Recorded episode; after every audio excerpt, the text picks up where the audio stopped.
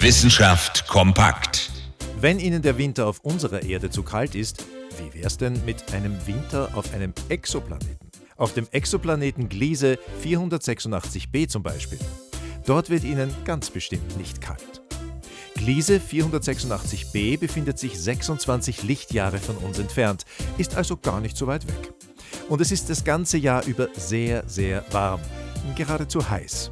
Also eigentlich herrschen auf dem Exoplaneten höllische Temperaturen. Also nicht gerade ideal zum Überwintern.